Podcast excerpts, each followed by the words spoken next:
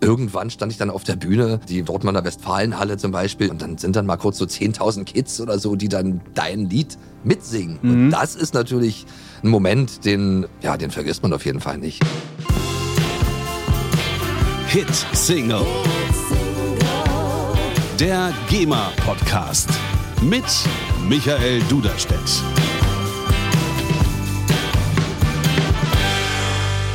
Hallo und herzlich willkommen zum GEMA-Podcast Hitsingle, der Podcast über Musik, Songs und kreatives Schaffen.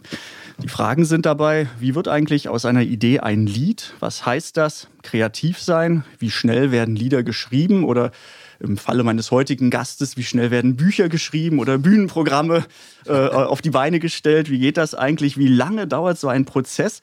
Und wann merkt man eigentlich, ob eine Idee Potenzial hat oder ob das eher etwas für die Schublade ist und hat man auch den Mut, dann Dinge wirklich in die Schublade zu stecken? Das sind viele Fragen. Und noch mehr Fragen und Antworten darauf gibt heute mein Gast im Studio, Bürger Lars Dietrich.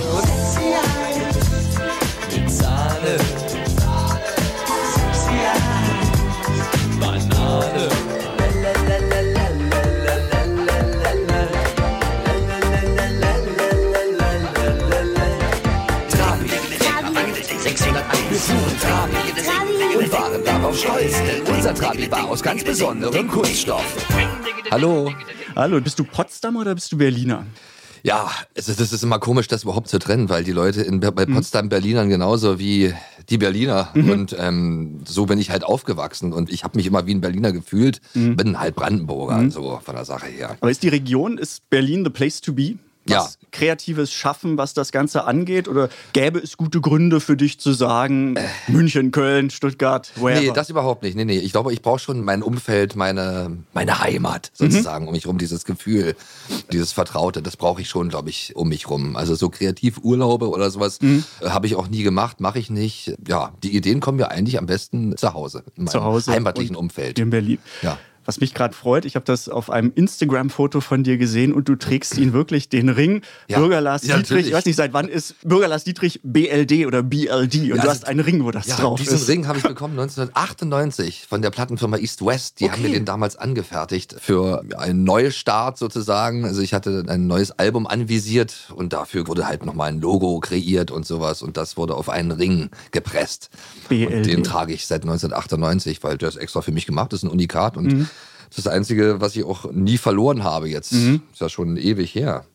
Dich vorzustellen, ja. ist gar nicht so einfach. Und ja. ich habe dann irgendwie viel gelesen und kam dann dazu zu sagen, du bist eigentlich Schweizer Taschenmesser und äh, Chamäleon in einem. Ja, du bist Tänzer, ja. auch coolerweise Balletttänzer, ausgebildeter coolerweise. Balletttänzer, coolerweise. ja. Du bist Musiker, dann sagen viele Bürger Lars Dietrich, der hat ja. doch irgendwie was mit Rap gemacht. Und dann merkt man, ähm, nee, der singt auch ja. äh, die ganze Bandbreite genau. und von ganz junger Zielgruppe, also Kinderlieder, Kindermusik bis hin zur Open End, alles vertreten. Du schreibst, schreibst mhm. Bücher, du hast ein Bühnenprogramm, kann man auch sagen, bist Comedian, genau. so mit einem eigenen Programm, du auch, bist Schauspieler. Ja. Synchronsprecher. Ja, und das ist eben das Schwierige, das alles unter einen Hut zu packen, das nennt man dann Entertainer, würde ich dann sagen. Ja, war so Unterhaltungskünstler. Genau, wo ich auch cool fand, auf deiner Website steht dann, nur Sänger oder Comedian zu sein, reicht mir nicht. Ich nee. versuche immer bei meinen Projekten alle Facetten meines Könnens zu kombinieren. Ja, also bescheiden bist du auch. Meines Wollens letzten Endes zu versuchen oder zu probieren, das war eigentlich das irgendwie. Also ich, ich bin aufgewachsen in Potsdam damals, da stand die Mauer noch und ich habe aber eifrig Westfernsehen konsumiert. Okay. Da wir die Möglichkeit hatten, weil der Westberlin lag direkt ein paar hundert Meter mhm. neben meiner Haustür. Ja, da habe ich dann immer schön äh, die Heinz-Erhardt-Filme geguckt oder die Peter-Alexander-Shows eingesogen. Mhm. Ja, also alle möglichen Sachen aus dieser Zeit, Showmaster. Schauspieler, also das war irgendwie immer so alles eins. Das waren alles so Gesamtpakete, mhm. so Peter Frankenfeld oder äh, Harald Junke. Alles Leute, die gesungen haben, die getanzt haben, die überzeugend auch geschauspielert haben, mhm. sehr lustig waren und ja, die haben halt die Leute unterhalten. Und das war so das, was mich geprägt hat, diese Art von Künstler. War das dann die Faszination auf der einen Seite und auf der anderen Seite aber auch der Wunsch, will ich auch haben. Da ja, will ich hin. Naja, ich war total fasziniert davon. Mhm. Also ich habe das schon immer bewundert. Das lag wahrscheinlich auch in der Familie. Meine Onkels, mein Vater, mein älterer Bruder, das sind alles eigentlich auch geborene Entertainer. Die haben auf jeden Fall auch dieses Potenzial und ich habe das immer aufgesungen. Ich fand das toll, die zu beobachten dabei, wenn sie agieren mhm. auf irgendwelchen Familienfesten oder so, dann ja, was vortragen oder so. Da gab es ja immer so lustige Gedichte, die dann gerade in der DDR immer so rumgegangen sind. Mhm. Und ja, und ich habe mir das immer äh, abgeguckt und dann von verschiedenen Generationen auch. Mein Großvater war halt auch im Männerchor tätig und war ein leidenschaftlicher Sänger, also hat immer Volkslieder gesungen und sowas. Und das hat mir halt Spaß gemacht, mit ihm auch zusammen zu musizieren und so, ja, diesen Spaß daran, Leute zu unterhalten. Mhm. Das hat mich von meiner Familie letzten Endes auch geprägt. Mhm. Und wie kam es dann zum ersten Abzweig Richtung Ballett? ja, ja, naja, ich habe halt. Weil es eigentlich auch albern ist, Entschuldige, jetzt immer ja. nur so, oh, du bist ein Mann, du hast Ballett gemacht. Ja, Ui, so, ja, ja, why not? Also, aber das ist trotzdem, ist ja, interessant, wenn du sagst, so diese Unterhaltung, Entertainment, genau. Gesang, dann ist ja Tanz erstmal mhm. so ein Sidestep, oder nicht? Es wurde viel gefeiert in unserer Familie und da geht es schon mal los. Also da wurden natürlich auch viel gesungen und musiziert, aber es wurde auch Musik abgedudelt. Mhm. Von Heino bis, was weiß ich, die, ja, das war ja damals die Schlagerzeit, 70er, 80er Jahre so. Da war ja musikalisch viel los, viel unterschiedliche Einflüsse dann auch und auch Rhythmen. Und dazu hat man sich dann bewegt. Und da habe ich getanzt und äh, das fand ich toll. Was weiß ich, was war das? Saragossa Band und was weiß ich, was da manchmal so lief. Und da bin ich dann abge. Ist so gemeint, wir sind, ein, wir sind ein Jahrgang, deswegen ja. ich hab's alles im Kopf. Ja, eben so, das ist so ein ähnliches Großwerden. ja, genau. Musikalisch. Ja, und äh, wie du dich erinnerst, wir haben alle sehr gerne gefeiert damals. Mhm. Also auch Disco war ein großes Thema. Da ist man mit 14 schon hingegangen und auch in Klassendiskos, Schuldiskos. Und ich habe dann gemerkt, also das Tanzen so äh, mir totalen Spaß macht und die Leute, ach, gucken sogar darauf, wie ich tanze. Und als dann Breakdance 1983 dann äh, beworben wurde, wurde im Westfernsehen, da war ich sowieso dann gepackt von diesem Fieber. Mr. Robert, oder? Mr. Robert, als ich den das erste Mal gesehen habe im Fernsehen, ich dachte, ich spinne das, was gab es halt vorher gar nicht dass man das so entdeckt hat. Auch unsere Generation letzten Endes, die waren so die ersten, die das halt so entdeckt haben und ganz eifrig als Hobby auch betrieben und so. Und ich habe mir das dann halt äh, selber beigebracht. Da kommen wir jetzt wieder aufs Thema Kreativität. Absolut. Das war ja so. Also man fand was toll und hat es dann versucht. Also es war gar nicht so, dass man jetzt Kurse besuchen konnte, wo man das lernt oder so wie heutzutage ja mhm. Plattformen im Internet, wo man sich dann erkundigen kann oder nochmal genau hinschauen kann, wie wird was gemacht. Es war mir wichtig, diesen Moment, diesen ja. einen Moment, wo man die Chance hat, das zu sehen, was gerade im Fernsehen so geboten wird. Mr. Robert, ein Move. Und den musste man sich dann einprägen. Mhm. Im Kopf immer wieder abdudeln. Und wie hat er das gemacht? Hast du das damals schon reflektiert, dass das so eine Schiene ist und das jetzt nicht nur Spaß und Hobby und Freizeit ist, sondern sich irgendwie besser anfühlt, wo man mehr Gas gibt oder wo du mehr ja. Gas geben möchtest. Weißt ja. du, immer, dass ja. man sagt, schön, der Junge hat ein Hobby, der tanzt gern, der hört Musik, aber genau. überleg mal, Zahnarzt, was weiß ich, irgendwelche Versicherungen, whatever. Fall Zahnarzt. So. Lass mir doch hier nicht in die Finger beißen. Ja. natürlich. Also ich hatte ja im Vorfeld meine Kindheit, wie gesagt, Harald Junke, Peter Alexander, Schlager, Einflüsse, Volksmusik, Einflüsse. Mein Bruder hat auch noch so ein bisschen, was weiß ich, immer seine Pink Floyd-Platten und so Rockmusik halt Udo Lindenberg damals auch gehört auf seinem Tonbandgerät aufgenommen. Und die Beatles natürlich, ganz mhm. wichtig. Das war so das Erste. So sollte man eigentlich anfangen, finde ich. So mhm. als, als Kind mit den Beatles und dann so gucken, was sonst noch so läuft. Aber dann, als ich dann elf, zwölf war, war das eigentlich schon so ein Pubertätsding. Ich glaube, da habe ich mich schon abgrenzen wollen von diesen Schlagersachen, die ich toll fand nach wie vor. Also, weil das halt für meine Eltern auch stand und für die vorherigen Generationen. Aber für meine Generation habe ich dann Breakdance und mhm. Hip-Hop entdeckt damals. Ja, das war dann so richtig meins. Und dann habe ich so meine eigene Welt im Kopf auch darum gebaut und durch die Bildfetzen, die man mhm. dann ab und zu mal bekommen hat im Fernsehen und so das war dann so mein Ding, mich auch abzugrenzen von mhm. Schlager eben ja. und von den ganzen anderen, was meine Verwandten dann gehört haben oder alle anderen, so Disco-Musik. Rapmusik, Breakdance-Musik, das war mhm. was ganz Eigenes und da habe ich mich drin gefunden. Hast du es für dich gemacht oder auch schon Aufführungen im Kreis der Familie oder bei den Freunden in der Klasse? Ja, natürlich. Gemacht? Also ich weiß noch, wir, wir saßen alle damals vorm Fernseher und da wurde das erste Mal von Breakdance geredet in der Sendung Na sowas von Thomas Gottschalk. Mhm. Das muss 83 gewesen sein, bevor diese große Welle 84 dann losging. Mhm.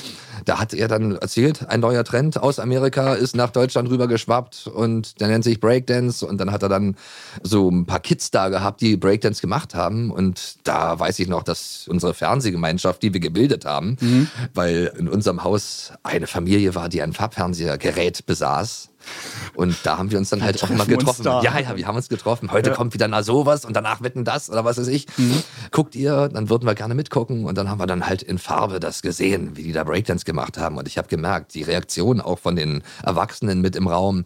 Ich selber auch war total hin und weg, als ich das gesehen habe. Und ich wollte das unbedingt auch probieren. Das mhm. muss doch gehen. Sich wie ein Roboter zu bewegen und so ist eine gute Idee. Habe ich mich vom Flurspiegel hingestellt, das nachgemacht, das vorgemacht dann wieder im Wohnzimmer mhm. von den anderen. Und dann war die erste Reaktion, glaube ich, ganz wichtig, dass die alle sagten, oh, siehst du, guck mal, du kannst das ja auch. Mhm. Du kannst das ja. Der, der Zuspruch, der erste Zuspruch dann. Also, und das ja. war dann, ja, unbewusst habe ich dann so, war das eine Motivation für mich weiterzumachen. Und mhm. weil ich eben das toll fand, dass mhm.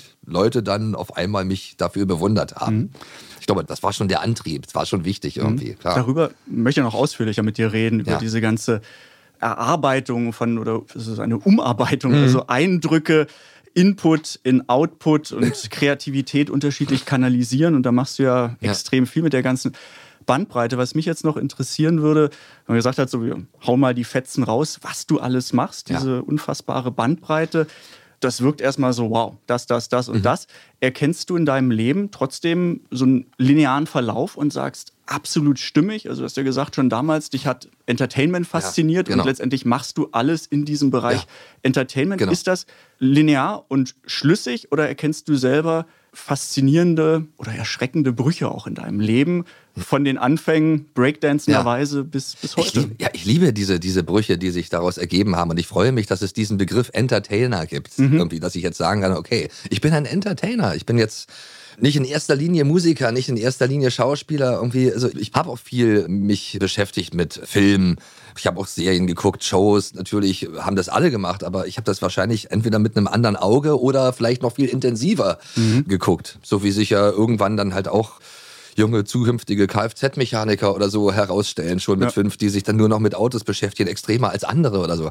Und so war das bei mir auch. Also ich fand das total toll und finde das eben schön, dass dieses Entertainment alles mhm. umfasst und dass das so eine große Welt ist, wo ich immer noch was weiß ich, Türen öffnen kann ja. oder so. Und das passiert ja auch immer noch. Also jetzt bin ich schon eine Weile dabei. Ich habe noch gar nicht nachgerechnet, aber fast schon dann ja, über 25 Jahre mindestens, also 30 bestimmt ausgesagt. Mhm. Kann sein. Ja, und heutzutage passieren immer noch so Sachen. Jetzt, ich spiele jetzt Theater immer mehr mhm. und immer intensiver auch. Das war jetzt vor seit wann mache ich das jetzt? Seit acht Jahren. Und mhm. so vor acht Jahren hatte ich dann, wusste ich nicht, dass ich dann auch mal Theater ganz viel ja. spielen werde und so und auf tollen Bühnen mit tollen Menschen zusammenarbeiten kann. Kinofilmrollen mhm. kriege ich jetzt äh, mittlerweile und lese zig Hörbücher ein. Auch eine Sache, die mich total fasziniert, immer Hörbücher und Hörspiele und so. Mhm. Also einfach auch mal die Augen zumachen ja. und den Film im Kopf abfahren lassen. Und das sind alles so Sachen, die sich immer noch ergeben, immer wieder neu. Und ja, das ist eben das Tolle. Das ist so deine Haltung zu sagen, ich mache das, ich habe Bock drauf ich und dann gibt es keine Grenzen? Genau, ich setze okay. mir keine Grenzen, das mhm. wollte ich nicht. Das war mir schon damals irgendwie, als ich dann auch angefangen habe mit Rapmusik zu machen und so. Ich wollte das halt auf meine Persönlichkeit münzen. Sollte man ja auch, damit es authentisch kommt. Mhm.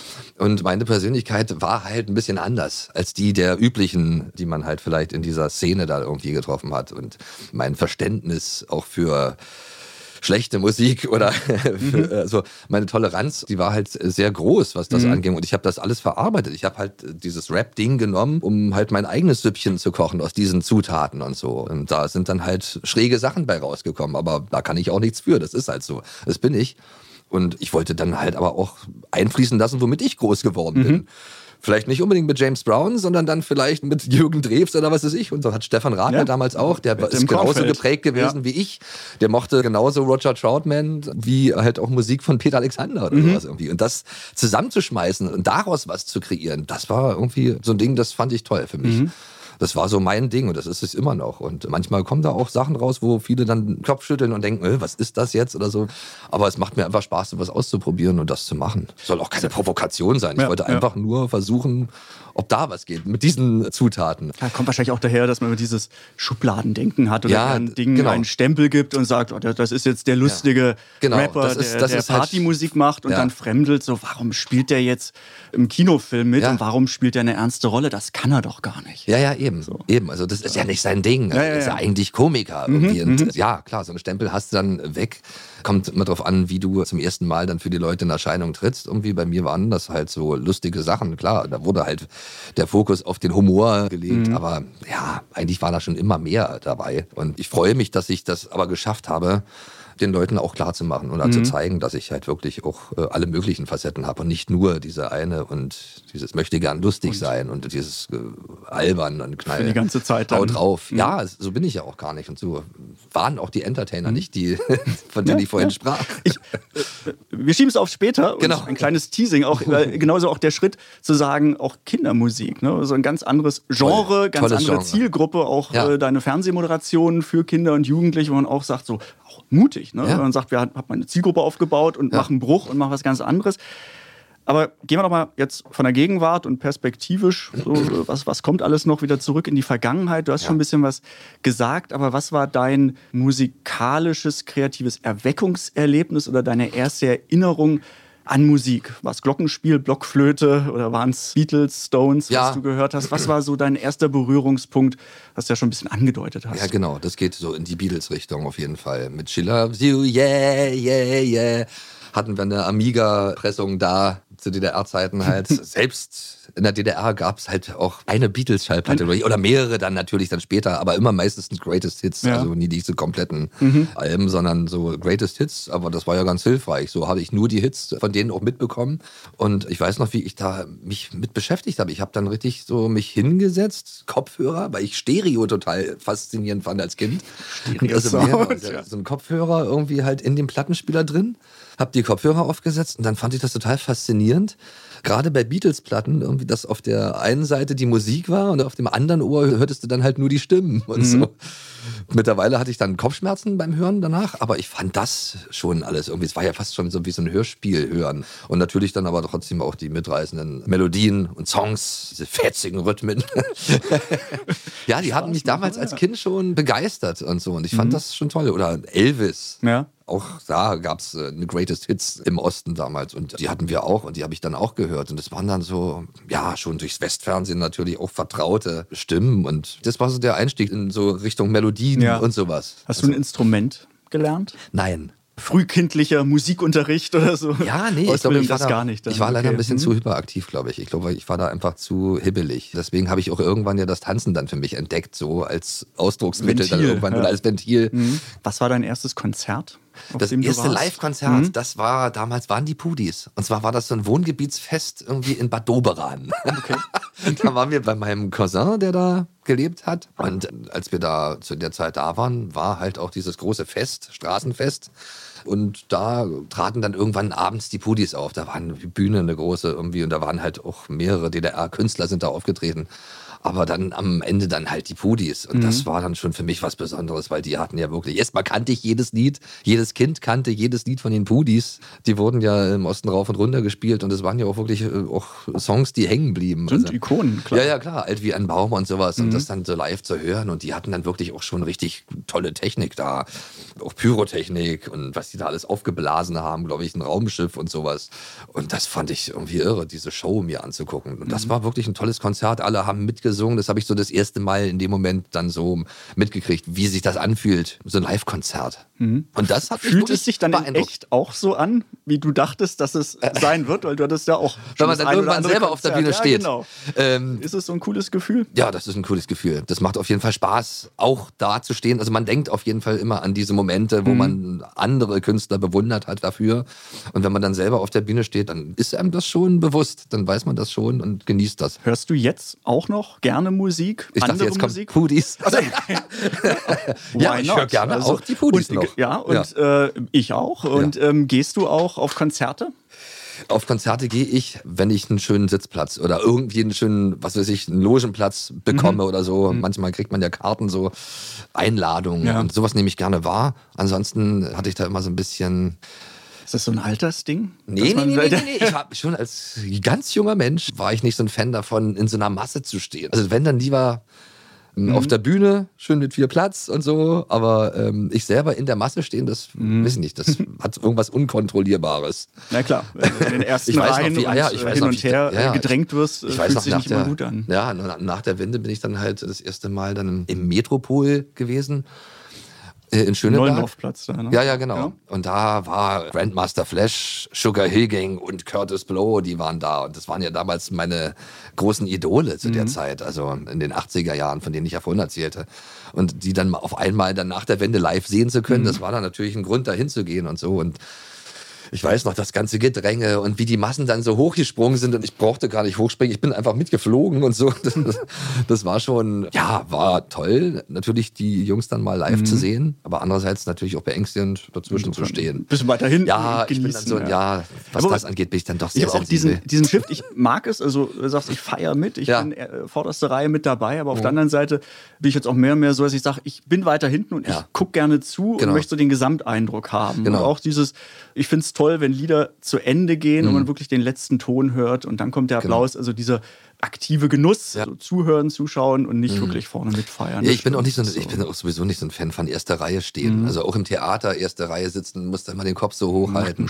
Ja, oder im Kino, das war auch immer, oh, erste Reihe. Das heißt nämlich, dass man die ganze Zeit nach oben gucken muss mhm. und nach links und rechts. Und ich finde auch so einen Gesamtblick finde ja, ich auch immer toller. Welches Lied, nicht von deinen eigenen Fremdlied, hättest du gerne komponiert? Ja, da gibt es natürlich viele. Also da könnte ich jetzt sagen, von John Lennon einiges mhm. irgendwie oder von allen großen Liedermachern. Aber für mich würde, glaube ich, sowas wie Falco, was der erreicht hat, Rock mhm. Amadeus zum Beispiel. Das wäre mein Ding gewesen, glaube ich. Das war ja eigentlich so Rap-Musik zu der Zeit. Mhm. Erstmalig halt auch in Deutsch zu verstehen.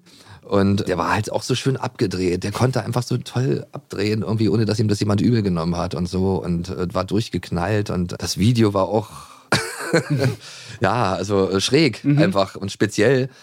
Und das ist dann auch noch erfolgreich geworden weltweit. Das ist auf jeden Fall eine schöne Sache, eine schöne, auch, auch eine schöne Anerkennung auch ja. dafür. Mhm. Und ja, den hätte ich gerne geschrieben. Der ist ja auch zeitlos. Den spiele ich jetzt noch im Auto und meine Kinder finden das cool. Alle gut, ja. ja, genau. ja, ja Hast du noch mal gesungen oder gerappt oder, oder immer nur mitgerappt, wenn ja, mitge äh, im Radio lief? Ich habe, so, wenn, aber wenn das, selber im Programm hattest du ihn nicht? Oder nee, nee, nee, nee, nee, nee. Okay. da habe ich mich gar nicht rangewagt. nee, nee, das ist so typspezifisch irgendwie. Also das finde ich auch, dass man so Falco-Songs gar nicht selber interpretieren mhm. kann und sollte. Mhm. Ist Sprache für dich immer klar gewesen, wenn dann auf Deutsch? Oder gab es ja. auch Überlegungen, gibt es äh, den Bürger Lars Dietrich auf Englisch? Ja, es gab wirkliche Versuche. Weil früher war es unvorstellbar, Deutsch zu rappen zum mhm. Beispiel. Mhm. Als Rapmusik dann für mich dann auch populär wurde und ich das dann toll fand in den 80er Jahren und so mich hat ja nicht der Text geflasht von Grandmaster mhm. Flash, weil ähm, ich konnte ja kein Englisch. Das war ja irgendwas anderes, was mich bewogen hat, es ständig zu hören. Ich fand das cool, wie da mit Worten und so, ja, der Rhythmus so unterstützt wurde ja. oder, mhm. ja, das, das war einfach toll. Also das fühlt man und, und mhm. man musste das gar nicht verstehen. Deswegen fand ich das gar nicht so wichtig zu verstehen in dem ja, Moment ja. damals irgendwie, um was es da geht in den Texten. Das habe ich auch gar nicht hinterfragt. Ich fand es einfach nur geil. Wenn Everybody drin vorkam und Clap Your Hands, dann wusste ich, das ist ein Hip-Hop und Say Ho und das war die musste einfach die Reizworte jedes, als Signal, was jeder Rap-Song musste ja, so gehen ja, irgendwie. Und dann war es einer. Ja, ich konnte halt damals kein Englisch und aufgrund dieser Probleme, die ich im Russischunterricht hatte mhm. und man musste ja Russisch, das war ja mhm. Pflichtfach mhm. sozusagen in, in der Schule. Da habe ich mich so gequält, dass ich gar keine Zeit hatte, mich freiwillig für noch eine andere Sprache einzutragen. Man konnte im Osten Englisch lernen, aber mhm. es war nicht Pflicht. Ja. Und alles, was nicht Pflicht war in der Schule, habe ich dann halt auch letzten Endes nicht gemacht. Mhm. Und das hat dazu geführt, dass ich halt wunderbar schlecht Englisch kann. auch heute noch. Auch heute noch. Von deinen Liedern, was ist das Lied, bei dem du sagst, äh, cool, dass es von mir kommt? Naja, da kann ich ja nur sagen, Sexy Eyes. Mhm. Das, ist, das ist halt so. Das war mein musikalischer Durchbruch. Und äh, dem habe ich ja auch zu verdanken, dass diese ganzen Türen, von denen ich ja auch sprach, sich geöffnet haben mhm. und so, und dass ich überhaupt wahrgenommen wurde. Und das war mein Einstieg und das war wirklich Wahnsinn. Also das war ja, ja was heißt kurz nach der Wende, also 96 kam 96, das raus. Ich hatte davor ja. ja schon eine CD draußen, aber mit dieser Zusammenarbeit natürlich mit Stefan damals, da haben sich ja auch zwei gefunden mit ähnlichen Interessen und so. Und wir haben dann mein Album zusammen produziert, Stefan Raab und ich. Ich habe die Texte gemacht, er die Musik und das war halt eine tolle Zusammenarbeit und hat ja auch gefruchtet. Und aufgrund meiner Nicht-Englischkenntnisse ist dieses Lied ja auch entstanden. Also Sexy Eyes von Dr. Hook war ja mhm. anders gemeint. Ging es ja um die sexy Augen. Und als Stefan mir das damals vorgespielt hat, hatte ich dann gleich diese Assoziation mit Eis mit und mit Eis, und ja. Sahne und mhm. Banane. Und dann haben wir uns da so kaputt gelacht, amüsiert und dann haben wir das einfach gemacht. Das war auch so ein Ding, das ist so entstanden aus einer Laune heraus, aus dieser Stimmung. Und ja, irgendwann stand ich dann auf der Bühne was weiß ich, die Dortmunder Westfalenhalle zum Beispiel, irgendwie, da gab es so viele Events, wo man mhm. dann rumgereicht wurde und rumgereist ist und mit großen Leuten auf den Bühnen stand und so. Und dann sind dann mal kurz so 10.000 Kids oder so, die dann dein Lied mitsingen. Mhm. Und das ist natürlich ein Moment, den, ja, den vergisst man auf jeden Fall nicht. Und das ist immer wieder toll, wenn mhm. ich einen Song von mir singe und ein paar Leute kennen den sogar und singen mit. Erinnerst du dich noch daran, wie du den Text geschrieben hast? Ja. Den ganzen Prozess? Ja. Wie war das? Wenn so eine Idee da ist, wie jetzt zum Beispiel bei Sexy Eis, dann diese Assoziation mit Eiscreme, dann kann das relativ schnell gehen. Das passiert dann im Studio und dann sagt man, oh ja, komm, lass uns mal was machen. Dann setzt sich Stefan, also der Produzent, setzt sich an sein Pult und fängt dann an, ein Beat rauszusuchen und dann äh, in Absprache natürlich irgendwie, wie findest du das? Ja, cool. Und dann macht der da weiter und ich fange an, dann mich ja, in die Musik reinzulegen und dann den Text aufzuschreiben. Und manchmal ist es wirklich so, dass die Idee da ist und dann flutscht der Text. Dann mhm. hast du mhm. innerhalb von, was weiß ich, einer Stunde oder so einen kompletten Text dazu fertig. Mhm. Ich habe ähm, nur die Assoziation, so wie beim Diskuswerfen, wenn ja. dann die Sportler mal sagen, da habe ich mal einen rausgehauen. Ja, ja, ja. Wahrscheinlich genau. ist schon, das ist, das sind sagst, so Momente. ich bin im Flow und dann. Genau, das sind so Momente, aber, ja. aber die, die sind nicht immer da. Also manchmal mhm. hat man einen Song und so und dann muss man halt schon ein paar Tage sich Zeit nehmen dafür und überlegen, was könnte der aussagen, was könnte da für ein Text reinpassen und dann äh, nimmt man sich die Zeit halt auch. Jetzt vor kurzem, jetzt habe ich ja für Kids, mache ich ja jetzt wieder Musik und so dieser Song Le Le Le, der jetzt im Sommer lief. Von Boom Schlabberlabber zu Von Boom Schlabberlabber zu Le Le Le, ja, ja, aber das sind dann ich solche. eine Steigerung. Ja, und das sind dann auch solche Momente. Das ja. war auch ein Gag. Mhm. Also wir haben uns da auch ein bisschen natürlich lustig gemacht über diese Art von Musik. Also mhm. dieser, mit diesem Le Le Le, was ja jetzt äh, von den Jugendlichen total gerne gehört wird und so. Mhm.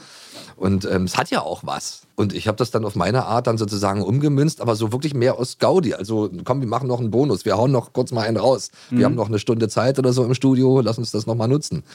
So ist das Ding dann entstanden und es war ja auch ziemlich schnell. Fertig. Das heißt, du rufst auf Knopfdruck dann schon das ab, was ja. verlangt und gebraucht wird. Naja, ich, ich mag es. Ich liebe ja. Aufträge. Ich liebe zum Beispiel, wenn jemand sagt, hier mach mal ein Lied über die Maus oder mach mhm. mal ein Lied über Löwenzahn. Also ja. oder über Benjamin Blümchen. Für den Kinofilm wurde ich angefragt und da dachte ich, ich bin genau der Richtige für mhm. solche Sachen, weil das mache ich total gerne ich kenne diesen Charakter, ich höre ja gerne Hörspiele, da kommt mir das alles zugute, diese ganzen Einflüsse, die ich halt habe. Und dann finde ich auch genau diese Sprache, die das braucht in dem Moment irgendwie. Brauchst du die Deadline und den Druck dann auch? Manchmal ist es gar nicht mal so schlecht. Und dann gibt es aber auch Sachen, die entstehen dann wirklich entspannt. Mhm. Also dieser Druck ist halt nicht immer gut. Also wenn man weiß, worum es geht, wenn ein Thema da ist, okay. Also wenn es ein paar Vorgaben gibt, dann kann das schon sehr schnell gehen. Das inspiriert mich auch. Da muss ich nicht extra noch ein Thema finden. Aber wenn man ein Thema finden muss, dann, dann ist es schon den Rahmen vorgegeben hast. Ja, ja, genau. okay, dann manchmal setzt man sich ja so wie so ein Maler, der setzt sich auch manchmal vor so ein weißes Blatt Papier, fängt an zu kritzeln und irgendwann entsteht dann vielleicht was Interessantes und mhm. dann geht man da eine Sache auf den Grund.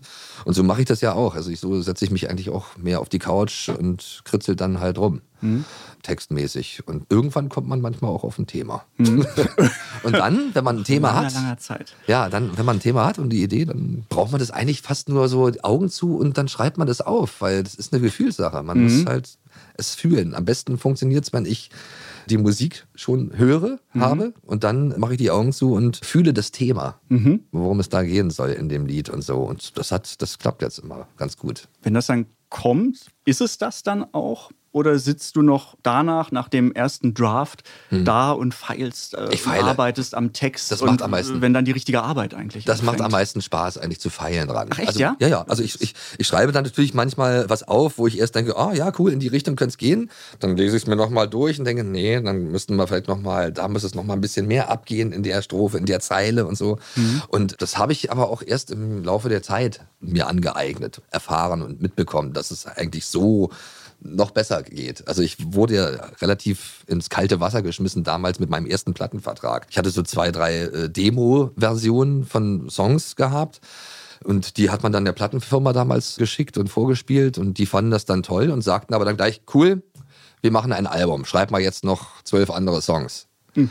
Okay. Ja, und dann geht's halt los. Dann fing dann schon so ein Druck an, dann habe ich mich dann hingesetzt und dann ja, einfach drauf losgeschrieben. Das war ja fast dann schon Freestyle. Mhm. So. Im Nachhinein würde ich sagen, am liebsten hätte ich jetzt noch mehr gefeilt an den Nummern natürlich.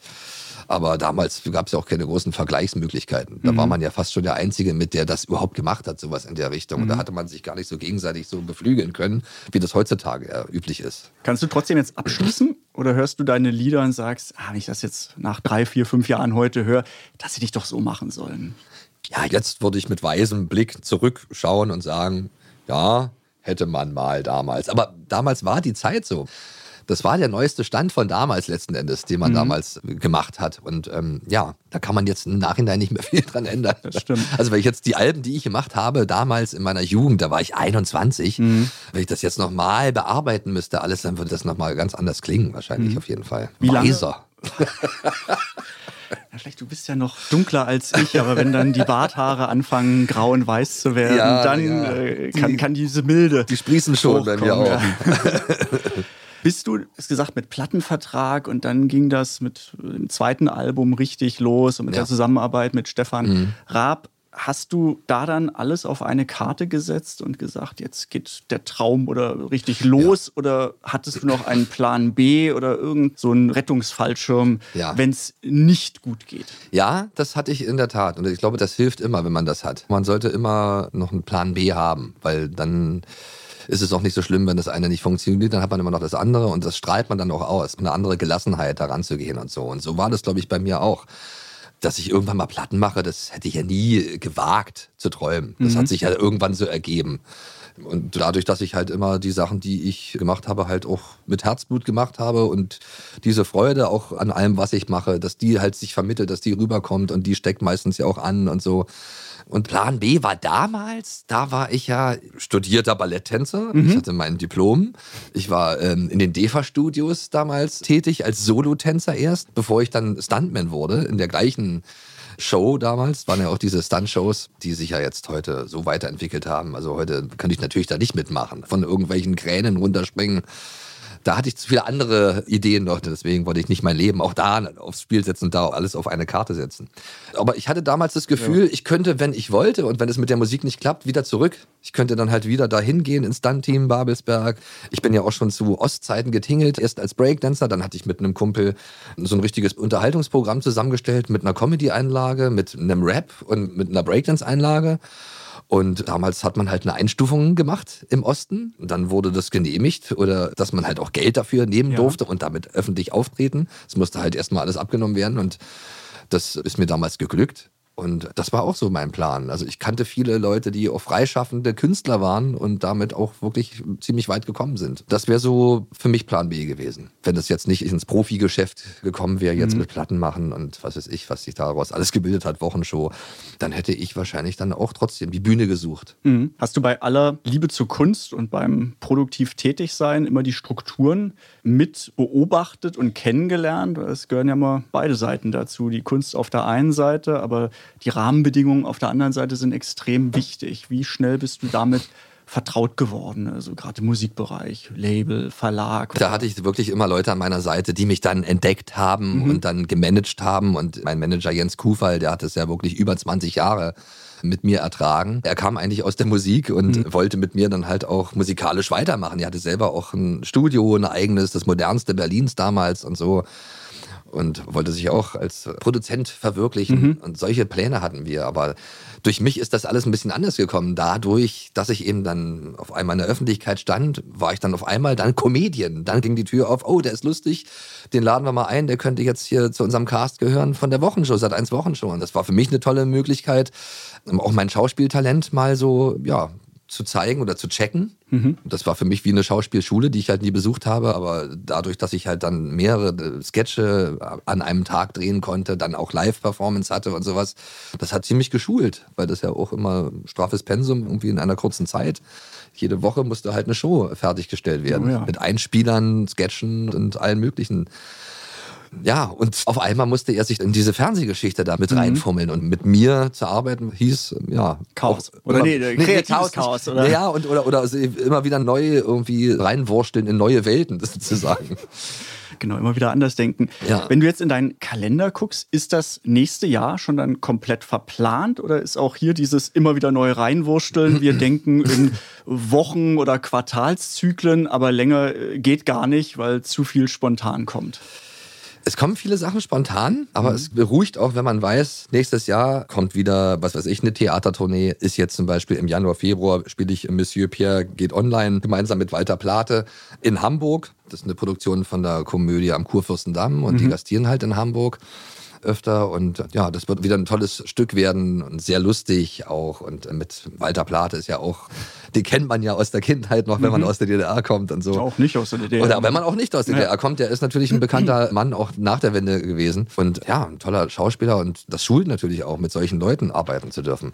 Aber das ist eine Sache, da weiß ich, dass das jetzt mhm. demnächst auf mich zukommt. Machos of Ice, also gerade diese Theatersache äh, mhm. äh, wird immer mehr ausgebaut und macht halt auch Spaß, weil man da wirklich die Möglichkeit hat, an sich zu arbeiten. Erstmal spielt man nicht nur einen Tag und dann ist vorbei, sondern man hat im Laufe mehrerer Spielzeiten die mhm. Möglichkeit, auch an seiner Rolle zu arbeiten, alles noch besser zu machen und vor allen Dingen auch in verschiedene Rollen dann mal zu schlüpfen. Also nicht nur immer den gute Laune-Typen, sondern auch mal einen Gangster spielen. Mhm. Das hatte ich letztes Jahr in der Komödie Braunschweig. Mhm. Da lief das Stück der Killer und die Nervensäge und ich war der Killer und nicht die Nervensäge und das war das Besondere daran. Und das war wirklich toll, kam gut an. Mhm. Und solche Sachen, das finde ich am Theaterspielen gut. Und dann mhm. haben wir jetzt ein neues Format im Kika, mhm. läuft das. Und das ist auch noch eine ganz tolle Sache. Zusammen mit dem YouTube-Star Marty Fischer, der auch sehr, sehr schräg ist. Und wir haben auch eine ganz tolle Zusammenarbeit für uns entdeckt, weil wir halt, ja, beide ähnlich geprägt sind. Er ist sogar aus der Zeit geprägt, die Stefan und ich so ein bisschen so die Kinder äh, verdorben dann, haben. Ja. du bist schuld. Ja, genau, genau. Und das ist auch was Tolles. Das, was ich jetzt gerade im Kika mache, ist zum Beispiel was Schönes. Also ich mache Quatsch, aber der hat auch Sinn. Also auf unterhaltsame Weise vermittle ich den den Kindern auch Freude am Musikmachen zum Beispiel. Also das ist eine musiklastige Comedy-Show, die nennt sich leider laut. Und da machen viele auch prominente Gäste mit und mhm. die haben da alle ihren Spaß dran, da mitzumachen. Und ich glaube, beim Zuschauen verbinden wir auch wieder die Familien miteinander. Also, dass eben nicht nur Kids gucken, sondern auch Eltern gerne dranbleiben. Und das sind so Sachen, die habe ich in Aussicht jetzt fürs nächste mhm. Jahr. Und mhm. ja, das ich beruhigt das natürlich immer. immer so faszinierend. Du bist so energetisch und gut gelaunt ja. und das eigentlich von Sexy Eyes bis heute. Ja durchgehen. Zum Kotzen gut gelaunt. Also finden, finden bestimmt viele. Also es gibt ja Leute, denen geht das auf den Sack. Ja, ja, so wie diese Motivationstrainer, ja. die ja immer gut gelaunt und motivieren ja, das sind. Kann man sagst, natürlich du musst doch mal schlechte Laune haben nee. oder so. Aber jetzt äh, will ich auch gar nicht kommen. So, komm, wo ist Natürlich habe ich auch mal schlechte Laune, aber, warum? also, also nicht, wenn ich das mache, was mir das, Spaß macht. Ja. Und brauchst du trotzdem Freiräume und so ein Break, wenn du sagst, okay, ich spiele Theater, dann kommt Kika-Produktion, dann kommt Musik, dann kommt Buch. Äh, geht das nahtlos in einem durch oder sind dann extrem wichtig, weiß ich, eine Woche, zwei Wochen im Jahr, wo du sagst, ich bin off? Naja, also das muss jetzt mal eingeführt werden. Mhm. Also ich neige dazu, wirklich ganz viel anzunehmen, klar. Also man muss ja gucken, ich habe drei Kinder und die haben auch Bedürfnisse, auch Ansprüche an mich und so. Und das mhm. ist auch gar nicht so leicht, bei dem, was ich mache, halt irgendwie das hinzukriegen. Weil wenn man ständig unterwegs ist, dann hat man dann auch schon irgendwann ein schlechtes Gewissen oder es, man braucht auch irgendwie diese Nähe und diesen Input von den Kids. Klar, ich sehe die immer wieder und es gibt auch mal Phasen, wo ich sie dann wieder länger sehe und länger bei mir habe und so. Aber wenn ich so zwei Monate am Stück zum Beispiel jetzt auf Theatertour bin und mhm. wirklich nicht dazu komme, sie zu sehen, dann merke ich schon, dass bei mir also irgendwann bröckelt's auch. Also mhm, also ist jetzt mhm. nicht so, dass ich dann schlechte Laune habe jetzt oder so und nicht mehr funktioniere, ja. aber schon innerlich, also meine engsten Leute, meine Liebenden und was weiß ich, die äh, kriegen dann schon mit, dass mhm. ich mal Urlaub brauche oder mal eine Auszeit und so und äh, allein auch um mit denen mal was zu machen. Ja, und das ist halt ja wichtig und das muss ich mir jetzt auch mal vornehmen, dann auch mal zu gucken, mich zu trauen, zu sagen, nein, jetzt brauche ich mal eine Woche frei, egal was für eine Anfrage Frage kommt. Frage gewesen, kannst ja, ja. du gut nein sagen? Nee. Oder ist das auch ein Teil des Problems, dass man ja. dann natürlich zwangsläufig dazu neigt, auch wenn Fragen kommen, ja. möchtest du, kannst du, immer so, ja, ja, ja, ja, ja. Wenn was, wenn was Podcast, GEMA, ja klar, mach ja, ich. Ja, zum Beispiel, ja. klar, das ist ja, das, wo man auch, das gibt, man kriegt Anfragen und überlegt, klar, mhm. irgendwie, und hat man Bock drauf, ist das gut, also ist es wichtig, ist es gut für einen, also muss man ja vieles bedenken und so. Klar, ich muss manchmal natürlich auch Nein sagen, weil es ist gerade heutzutage muss man aufpassen, wo mhm. lässt man sich blicken, wo reiht man sich ein, in welche Riege oder was ist ich. Aber das Schöne ist ja, im, im zunehmenden Alter kommen auch immer ja, bessere Anfragen auf mich zu und die fordern mich heraus und die nehme ich auch gerne an und das ist schwer, Nein zu sagen. Was inspiriert dich?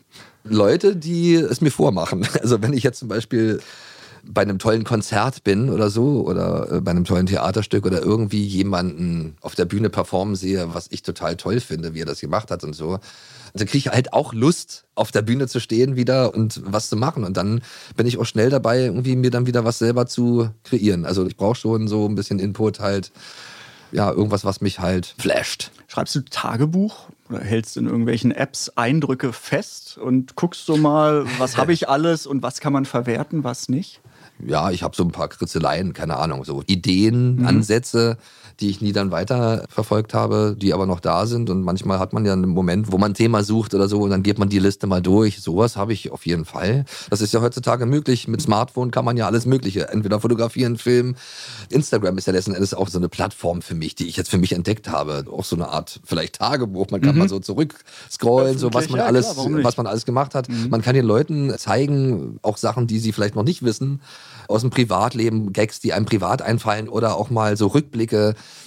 was weiß ich, von Sachen, wo die noch gar nicht auf der Welt waren, die mhm. Follower oder so. Ja, ja. Und dann sehen, ach guck mal, der hat früher auch schon Musik gemacht, oder? Ja, aber aus unserer Sichtweise, was du gesagt hast, ne? früher gab es dann Gottschalk, na sowas, da siehst du, wie, das haben alle geguckt und dann kannte man das auch. Oder jetzt Breakdance und, und alle gehen in die Richtung. Das sind natürlich heute so viele Möglichkeiten und ja, sagen, wie positioniere ich mich und was mache ich und ja. wie erreiche ich die Zielgruppe.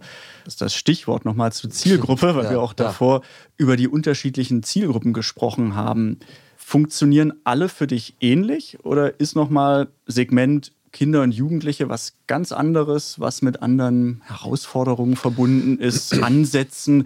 wo du auch merkst, du gehst da anders ran als beim Erwachsenenprogramm? Eigentlich nicht, komischerweise. Also ich mache was, was ich als zeitlos empfinde und auch generationsübergreifend. Also mhm. ich sehe mich schon als Familienprogramm. Mhm. Irgendwie so ein bisschen. Mhm.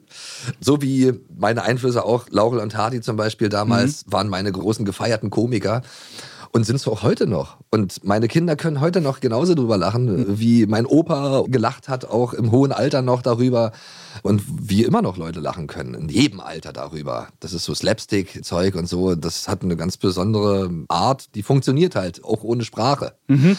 Und ich glaube, das ist so das, was ich auch mache, in dem, was ich mache. Dass ich jetzt nicht irgendwie denke, oh, jetzt mache ich was für Kinder, jetzt muss ich mir einen grünen Pullover anziehen und Hallo sagen, ja, guten Tag, ihr Kleinen, und mich runterschrauben auf das Niveau von den Kleinen. Mhm.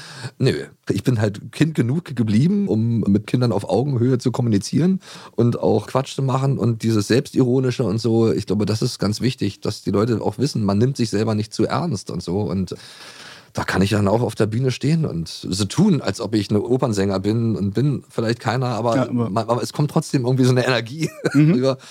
Also diese Erfahrung habe ich gemacht und ob ich jetzt im Fernsehgarten auftrete und alle klatschen dann auf die Eins mit oder ich bin irgendwo in einem Jugendfreizeitzentrum ja. und rocke da und alle sind cool und finde es auch geil. Also das macht mir immer wieder Spaß. Also und ich merke halt, mhm. dass das, was ich mache, eigentlich allen gefallen könnte. Das ist ja dann auch das wenn Sie wollen. wenn du sagst, ja, wenn es funktioniert, ja, warum nicht? Ja, dann, dann, scheint ja was ja. richtig dabei zu sein. Ich weiß ja auch damals irgendwie, äh, Jürgen Drews zum Beispiel, mit denen waren wir ja damals eine Zeit lang unterwegs, weil wir Bett im Kornfeld gemacht haben, mhm. Stefan Raab und die Bekloppten damals. Da hatte ich die Möglichkeit, Jürgen mal bei irgendwelchen Bierzeltmucken zu beobachten in so einem kleinen Nest, ein Bierzelt, wo keine Stimmung war. Und dann ist er darauf. Ich mir klar, Jürgen Drews, man schmunzelt über das, was er macht, aber wenn man mal genau hinguckt, er ist der absolute Profi, Entertainer und eigentlich ein Vorbild auch für Leute wie mich, weil der kommt rein und so und, und kriegt die Ärsche von den Leuten, die eigentlich gar nicht wollen zuerst dann auch wirklich hoch in die Luft und dann machen alle mit. Und sowas finde ich toll. Da ist es scheißegal, ob es Jürgen Drews ist oder ob der jetzt Schlager macht oder was anderes. Die Leute merken, da ist was, da ist einer, der kann es irgendwie. es funktioniert. Ja, es funktioniert Absolut, einfach. Und reißt die Leute trotzdem mit, egal egal ja. wie das Umfeld ist. Genau. Ja. Gibt es da noch einen Kontakt, einen Austausch? Also du hast ja vorhin auch gesagt. Ja, ja, aber so Netzwerk ist mhm. wichtig. Also es ist ja nicht nur Lars Dietrich als Person, der alles im Alleingang rockt. Du hast nee. von einem Manager gesprochen, also von dem Team, was super wichtig ist. Und das ist jetzt die Frage auch so ein Netzwerk äh, bist du noch verdrahtet, also mit Jürgen Drews oder Stefan Raab und andere, so wo man sich so lose austauscht? Oder sind das Phasen, die einen Anfang haben und ein Ende und dann kommt die nächste Phase und dann gibt es auch unterschiedliche Grüppchen, die sich mal zusammentun und ja. wieder aus den Augen verlieren? Ja, das ist, glaube ich, das ist wie im richtigen Leben auch. Genau äh, das. Freunde kommen, Freunde gehen. Genau, das ist ja so. Bleiben. Genau, also Stefan Raab zum Beispiel, wir haben jetzt äh, keinen Kontakt gerade. Ich glaube, wenn man den suchen würde, würde man ihn finden, aber so ist auch gut. Also wir haben unsere Erinnerung an eine intensive Zeit wie eine Ex. Mhm. Also ich habe auch Freundinnen oder was, mit denen ich mal zusammen war, wo ich nicht weiß, was machen die jetzt ja, auch heutzutage, ja. wo ich mich auch das gar nicht frage oder so. Aber ich denke trotzdem gerne an die Zeiten zurück. Und ja, das hat mich ja trotzdem irgendwie weitergebracht und geprägt und alles. Und wenn ich jetzt Jürgen treffe, der ist ja auch immer noch kräftig dabei in irgendwelchen Fernsehsendungen zu Gast und auch bei irgendwelchen Events. Und wenn ich den dann sehe, fallen wir uns um den Hals und freuen uns und quatschen über alte Zeiten. Das ist dann schon so auch auch für ihn eine wichtige Zeit gewesen, damals diese Kornfeld G-Funk-Version, die Stefan damals gemacht hat. Für Stefan auch wichtig. Für ihn war es auch eine Verwirklichung immer mehr in Richtung Produzent sein. Ja. Also wir haben alle da irgendwie was von gehabt. Deswegen sind wir auch dankbar und freuen uns, wenn wir uns dann auch treffen. Also ich habe schon seine Handynummer, aber ich belästige genau. ihn jetzt auch nicht, weil also wie geht's? Das, und, ja, und das, sieht man ja, das sieht man richtig, ja eigentlich auch. Wir folgen uns auf Instagram. Genau, wenn man eine Idee hat, was zusammen mal zu machen, dann ja. fragt man natürlich persönlich. Dann, mhm. Mensch, hast du nicht Lust? Kannst du dir vorstellen? Aber sonst muss man sich jetzt nicht mhm. ständig bekochen oder. Mhm. ja, aber es ist ja auch ein Zeichen der Weiterentwicklung, dass man ja. sagt, dass ja, Phasen, die, genau. die, haben am Anfang ein Ende gehabt und dann ja. kommt die nächste und ich muss jetzt nicht die nächsten zehn Jahre immer zurückdenken, wie schön was war. Nee. Natürlich war es schön, oder, aber. Oder nachtrauern der, nachtrauern. der Sache. das genau. ist ja, äh, dazu neigt man ja manchmal auch. Es gibt Momente, wo man denkt, ach Mensch, früher, wie schön war das. Hast Aber du solche melancholischen klar, Momente? Natürlich gibt es auch so eine Momente, weil mhm. die Zeiten sich ja auch komplett geändert haben. Also da denkt man schon manchmal, krass, früher war das ganz anders. Auch, auch diese ganzen, äh, was weiß ich, Hater im Internet, sowas hat man ja gar nicht mitbekommen. Die Zeiten sind schon härter geworden, hat man das mhm. Gefühl. Würdest du sagen, dass du im Hier und Jetzt bist? Immer? Im Moment? Nein. Nein. Also ich bin schon im Hier ja. und Jetzt, aber die Vergangenheit ist immer dabei. Mhm. Und da ziehe ich immer noch. Das mhm. ist so das, wo ich immer noch drauf zurückgreife. Auf die Erfahrung, auf die Prägung, alles das und so. Und das werde ich auch nicht loslassen. Das ist für mich wichtig. Ich flüchte auch gerne mal in so alte Zeiten. Ich gucke mir immer noch gerne Beat Street an. Das ist der wichtigste Film in meinem Leben gewesen. Und immer noch. Ich gucke mir den immer noch regelmäßig eigentlich mindestens zweimal im Jahr an. Ja, so wie der kleine Lord zu Weihnachten bei anderen läuft oder, oder drei Hasen. Die Rituale, ja genau, ja. zu Weihnachten. Genau, so läuft bei mir Beat Street dann natürlich. Ist ein wichtiger Weihnachtsfilm für mich. Überhaupt ein wichtiger Film. Der hat meine Kindheit geprägt, meine Jugend und alles, was ich danach gemacht habe, hat sich daraus ergeben. Es war schon mhm. echt krass. Wenn du in die Zukunft guckst, was ist ein Traum, den du dir noch gerne erfüllen möchtest? Ja. Wir haben ja eigentlich nur einen Bruchteil abgedeckt. Ja, ja. Also wir reden ja auch noch ja. drei Stunden. Mindestens. Ja, ja, genau. So, man sagt, äh, da ist so viel drin und das läuft gut und ist okay, aber gibt es noch einen Aspekt, wo du sagst, da habe ich total Bock drauf? Naja, ich bin ja jetzt gerade dabei, musikalisch noch mal ein bisschen so auf den Putz zu hauen. Also für Kids und Familien. Und hatte ja auch schon jetzt bei diesem Geolino-Festival, was hier in der Wuhlheide stattfand. Und überhaupt auch bei den Konzerten von Kai Lüftner, auch ein guter Kinderliedermacher, Songschreiber oder der rockt halt, der macht Rock'n'Roll Radio, nennt sich sein Projekt und so und der macht auch coole Mucke für Kids und das mhm. ist ja jetzt gerade, finde ich, so eine neue Generation von Kindermusikmachern am Start, die halt wirklich fettes Zeug machen, fette, mhm. coole Mucke für Kinder, wo auch die Eltern gerne mitrocken können. Oder deine Freunde, die machen richtig Hip-Hop-Konzerte und die Kids und Eltern feiern da ab und du fühlst dich wie auf dem Splash, also in dem Moment das macht mir gerade sehr viel Spaß. Und wenn ich da jetzt musikalisch noch ein bisschen öfter einfach die Sau rauslassen könnte. Mhm. Gerade auch bei so Festivals für Kids und so, wo dann wirklich dann noch Massen von Kindern und Eltern dann stehen und das feiern, was du machst. Da hätte ich Bock drauf jetzt gerade. Da bin ich so ein bisschen jetzt angefixt. Angefixt. Das heißt, wenn, wenn das Wetter dann wieder im Frühjahr, Sommer genau. gut wird, wo du sagst, jetzt Auf ist der Bühne die Open-Air-Saison. Seid ihr alle gut drauf? Ich meine, da kommt man her. Mhm. Da komme ich her. Und wenn ich jetzt nochmal da mhm. äh, ankommen könnte, in diesem Bereich sozusagen, dann würde ich mich darüber freuen. Das ist eine Sache, da arbeite ich gerade dran du bist schon eine Rampensau. Äh, total. ja, ich bin total, total introvertierter eigentlich. Ja, nee, nee, nee, nee. Das nee, also, ich nicht. Nur wenn ich schlafe. Nicht mal dann wahrscheinlich. Nicht mal dann. es ist so, du, du merkst ja auch so, es ja. geht staccato, die Gedanken ja, ja. zwischen nur hin und her irgendwie. Mein Leben rauscht haben, an mir vorbei. Oh. Ich hoffe, du kriegst ja. einen Großteil davon noch mit. Äh, wir haben über Sexy Eyes gesprochen und wir haben auch über Lelele gesprochen. Dass, wer das Lied hören möchte, kann natürlich auch äh, bei dir und überall das Lied hören. Und Sexy Eyes, für die, die vielleicht gar nicht mehr wissen, wie das klingt oder jetzt nur das Original im Ohr haben, wir hören einfach mal kurz rein und dann habe ich auch noch ein paar Fragen dazu.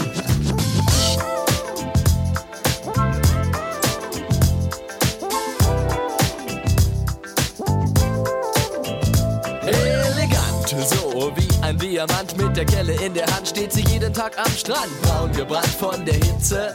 Laufe ich zu ihr, weil ich nicht so gerne schwitze. Boom, schlabberlaber, weil alle zu ihr gehen und in der Sommersonne sich die Füße platt stehen. Zwei große Kugeln mit Sahne zum Lecken. Zwei Hände, die das Ganze mit der Kelle in die Tüte stecken. Und dann der Guss aus Milch und Schokolade. Die ganze Promenade bildet eine Leckparade nur für sie. Und ich stehe hinten in der Schlange. Die Sonne brennt heiß und ich sehne mich nach einer Tüte Sexy Eyes. Banane.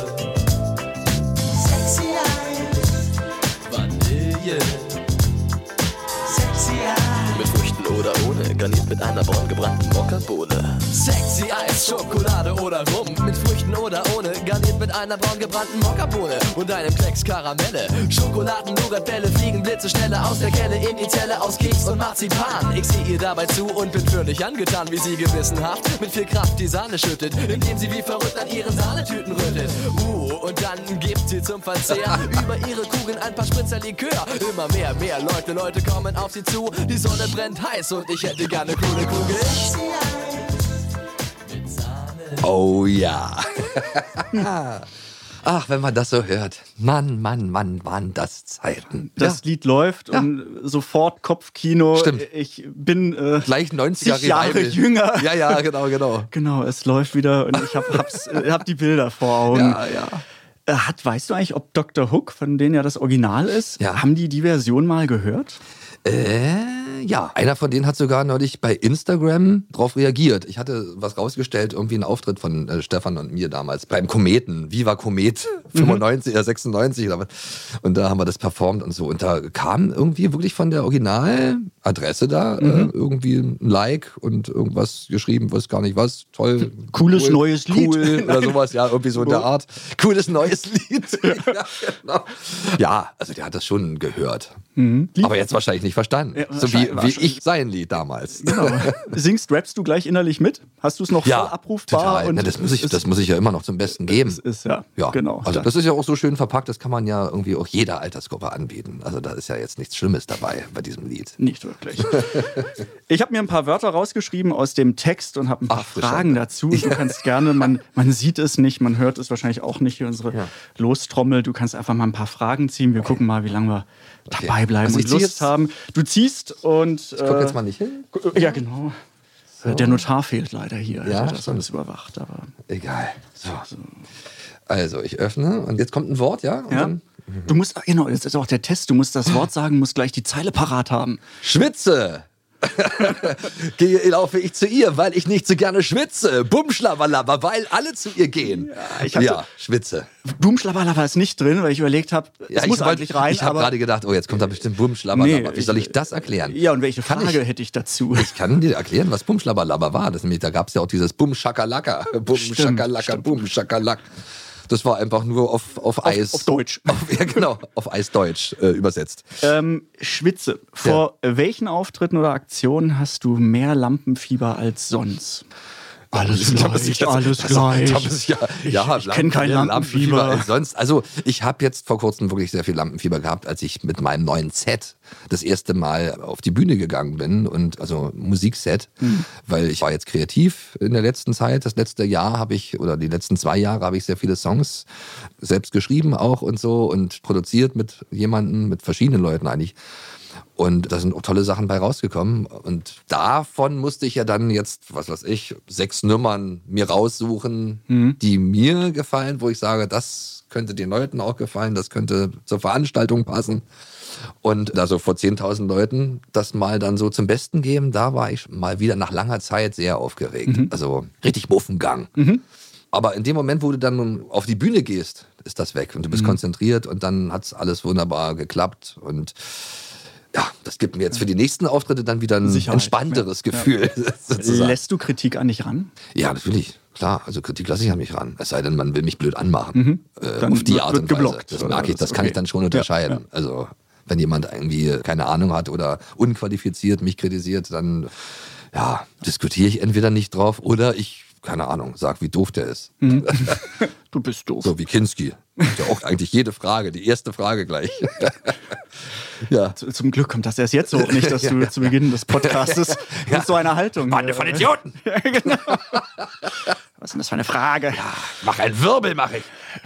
Ja. Hättest du, würdest du. Achso, soll ich noch, noch, Ja, was soll ich dir ziehen? Selbstverständlich. Los, stopp! So, dann schaue ich doch mal, was hier steht eine extra Portion Sexy Eis mit Sahne. Also extra Portion, klar. Mm, extra Portion. Da hat sie keine Zeit zum Schluss, aber verspricht mir eine extra Portion am nächsten Tag. Mit Sahne. Was immer damit gemeint war. Ja. Sagen wir mal, im Sinne von Schippe drauflegen oder so dieser klassische Spruch, are you willing to go the extra mile? Ja. In letzter Zeit, wo würdest du sagen, hast du noch mal eine extra Portion gegeben? Wo bist du die extra Meile gelaufen und hast dich richtig reingekniet?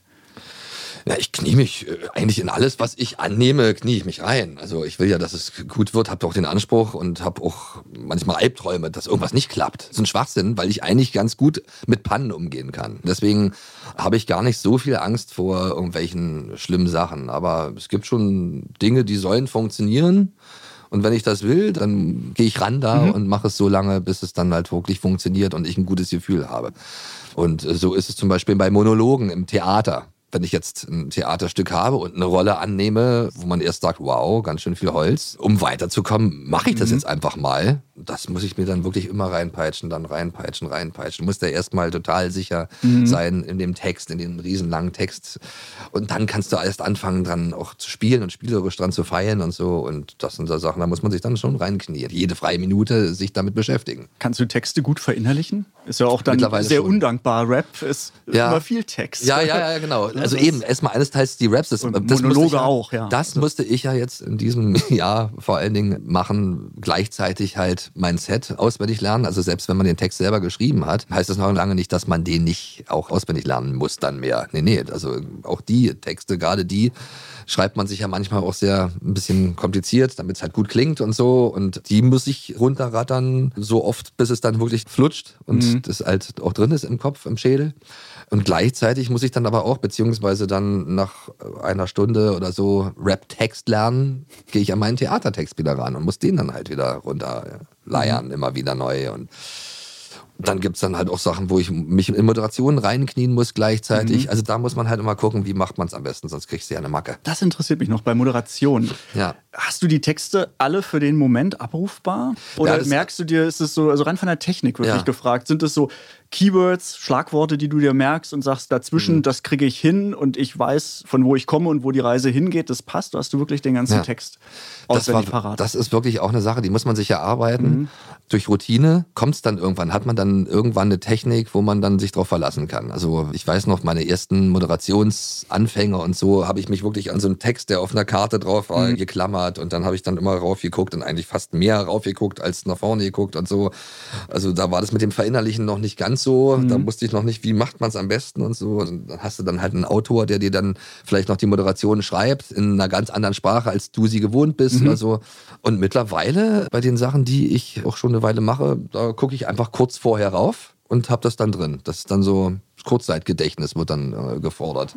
Das dann auch wieder danach ausgelagert werden kann. Ja, genau. Okay, aber genau. für den Moment einfach. Genau, das ist ja auch der Witz. Diese ganzen Theaterstücke, die ich jetzt schon mittlerweile gespielt habe, und das sind ja auch schon so sechs Stück oder mhm. so, die könnte ich jetzt auf Abruf wahrscheinlich dann wirklich dann auch abfahren. Mhm. Also die sind halt drin. die muss man natürlich dann nochmal neu auffrischen, aber mhm. von der Sache her, wenn man sich dann trifft, nach drei Jahren wieder was aufführt, was man vielleicht vor drei Jahren gemacht hat, irgendwie, dann ist das ganz schnell wieder da. Da mhm. braucht man eigentlich fast einen Tag dazu, irgendwie das ganze Stück nochmal durchzugehen und dann kann man es wieder.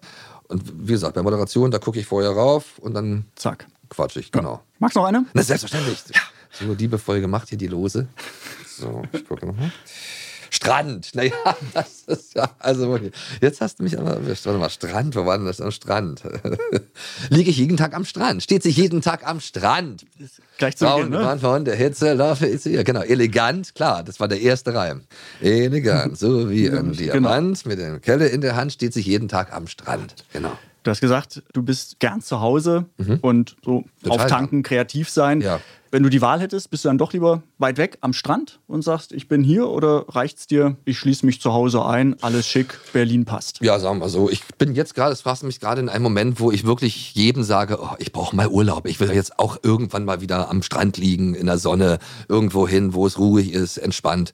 Das hatte ich lange nicht. Aber wenn ich das dann hatte, das reicht mir dann. Zehn mhm. Tage vielleicht am Stück reicht mir. Ich bin jetzt nicht so, dass ich jetzt ein Weltenbummler bin oder mich das Fernweh die ganze Zeit packt. Mhm. mhm. Also ich bin sehr viel rumgekommen in der Welt und so. Und das habe ich aber alles letzten Endes äh, dem Job zu verdanken, den ich mache.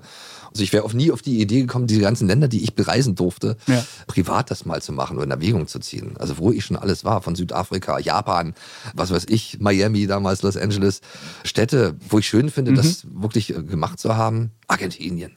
Aber ich bin am liebsten zu Hause, wirklich. Weil ich da wahrscheinlich am seltensten bin. Das ist für mich der exotischste Ort wahrscheinlich. ist für mich die Couch oder so. Wenn man ständig weg ist, dann wird einem das immer lieber und teurer. Mhm. Ein letztes? Achso, ja, bitte. Ich bin sehr, also mir macht es total Spaß. Okay, cool. Ich habe jetzt noch ein losgezogen. Mal ja. gucken, was für ein Wort dort wieder auf mich wartet. Ich sehne mich nach einer Kugel Sexy Eis.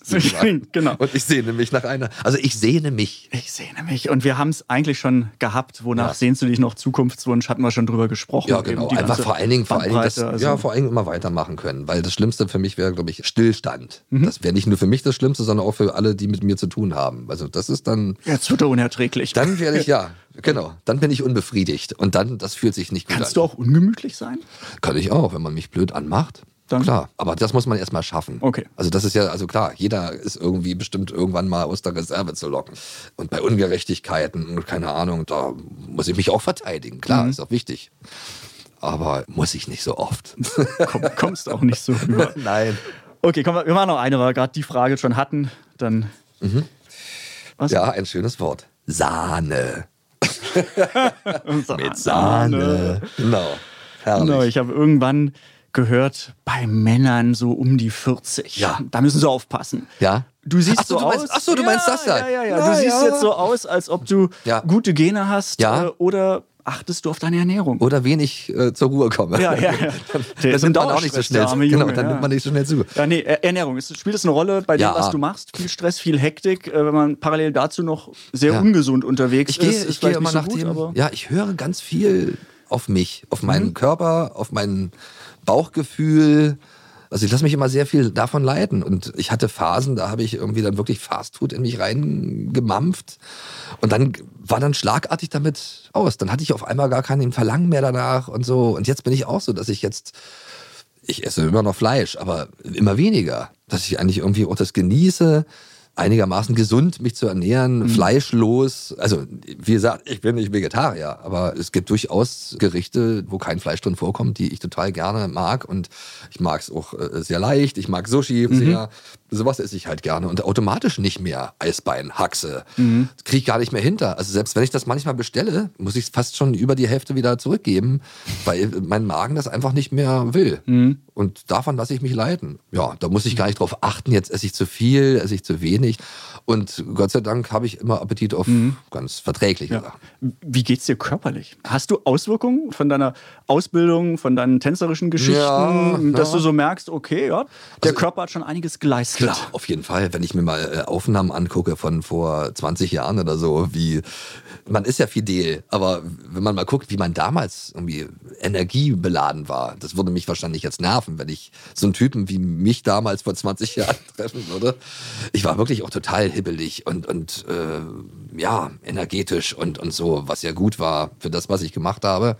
Also ich mache jetzt immer noch meine Breakdance-Sachen, wenn ich gefragt werde. Und dann mache ich dann halt auch Breakdance und mache die gleichen Moves. Wenn man die aber vergleicht jetzt mit vor 20 Jahren, merkt man schon, ist eine gewisse Gemütlichkeit reingekommen. Hast du nicht auch früher immer noch diesen Elch gemacht? Den so? Elch habe ich zum Beispiel mal, ja, da habe ich jetzt äh, den verschränkt über dem Kopf, so das klingt so nach Schulterauskugeln. Genau, da wurde mal. ich vor kurzem nachgefragt und ab und zu lasse ich mich dann dazu hinreißen, es zu tun mhm. und habe das dann auch gemacht. Ich hatte so eine Überdehnung gehabt in meinen Bändern oder was mhm. weiß ich, Gelenken. Aber neulich habe ich es, glaube ich, übertrieben. Mhm. Ich glaube, man muss sich jetzt schon im Alter mehr warm, also im, im, im Fortgeschrittenen. Ich, jetzt, ich würde jetzt nicht sagen, dass man mit meinem Alter alt ist. Mhm. Das ist ein Gerücht, mhm. aber da kommt jeder selber hinter, wenn er dann soweit ist. Aber seitdem tut mir die Schulter weh. da habe ich irgendwas gemacht, was früher kein Problem war, aber jetzt mittlerweile kriege ich schon kleine Signale. Mhm, nicht gesendet. gut. Das Gute ist, man sieht uns nicht, also kommt jetzt nicht die Frage, zeig's doch oh, mal. Gott sei Dank. Welche Frage aber kommt, ist, wie du den Werbeblock füllen möchtest. Das dauert dann wahrscheinlich bei dir eine gute Stunde. Ja. Aber wo kann und sollte man oh. Bürger Lars Dietrich folgen? Wo sieht man dich? Wo erlebt man genau. dich? Was passiert? Ja.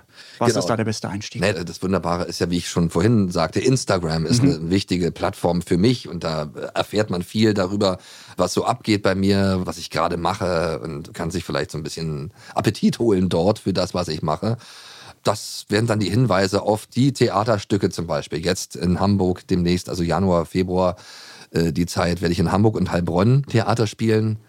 Mit Walter Plate zusammen, diese schöne Filmadaption Monsieur Pierre geht online. Dann gibt's ja noch diese auf dem Kika die Show, die ich wirklich allen ans Herz legen möchte. Wirklich jeder, der irgendwie Bock hat, mal irgendwie wieder cool unterhalten zu werden und lustig. Klar, Kika ist ein Kinderkanal, aber da gibt's halt auch wirklich coole verrückte, trashige Sachen. Wie mhm. zum, ich brauche nicht an Bernd das Brot zu erinnern. Mhm immer wieder geil und immer wieder lustig und immer wieder eigentlich überhaupt nicht kindlich. Mhm, stimmt. da kann man sich wunderbar identifizieren, auch als Erwachsener mit. Und ja, gerade auch meine Generation sollte sich mit den Kindern davor setzen und, und Spaß haben. So wie meine Eltern damals auch Spaß an der alten Sesamstraße damals hatten oder an der Muppet Show, weil auch das ein Humor war, der alt und jung mhm. getroffen hat und so. Und dein ja. Instagram-Profil? Profil, Insta Profil, Instagram, äh, Instagram, Facebook, Homepage mache ich alles selber mhm. und sollte man sich auf jeden Fall angucken. Für mich ist immer äh, wichtig Entertainment. Und das versuche ich auf diesen Plattformen halt auch zu machen, dass wenn man dann da ist, dass man da auch was geboten bekommt. Super. Lars, vielen, vielen Dank. Ja, ich bedanke mich. Dass du hier warst, ja. dass du dir die Zeit genommen hast ja. und gefühlt Wörter für drei Stunden in eine Stunde zwanzig gepackt hast. Ja. Das war ein Feuerwerk, aber hat sehr viel Total. Spaß gemacht. Und wer uns folgen möchte, kann das natürlich auch machen. Geh mal bei Instagram. Auch da ist eigentlich alles als Einstieg da, was man wissen muss, um dann weitergeleitet zu werden auf die jeweiligen Kanäle. Und wenn ihr uns gehört habt, dann freuen wir uns, wenn ihr uns abonniert, wenn ihr uns liked, wenn ihr uns shared und möglichst die anderen Podcast-Episoden auch hört. Letzte Frage in deiner jetzigen Verfassung. Ja. Welches Lied sollten alle hören, wenn der Podcast zu Ende geht und man noch etwas nachklingen lassen möchte. Was wäre so dein Vorschlag? Was meinst du, von, von meinen eigenen Sachen oder was, was meinst du jetzt? Welches Lied? Egal, also welches auch immer, welches Lied äh, trifft jetzt deine Stimmung am besten? äh, äh, mit der Empfehlung, hört euch das an. Ach Gott, ach dann, ich ist immer spontan dann, kreativ. Dann lasse ich jetzt mal die Leute irgendwie in Ruhe mit Songs von mir, die kann man ja überall dann auch äh, checken und so. Dann lass uns doch mal ein bisschen in die Vergangenheit reisen und von mir aus gerne mal von Grandmaster Flash oder den Furious Five was spielen. Step Off zum Beispiel eine geile Nummer gewesen. Oder Beat Street Breakdown. Dann machen wir das alle und hören da rein. Ja. Dank dir. Hit Single. Der GEMA Podcast mit Michael Duderstedt.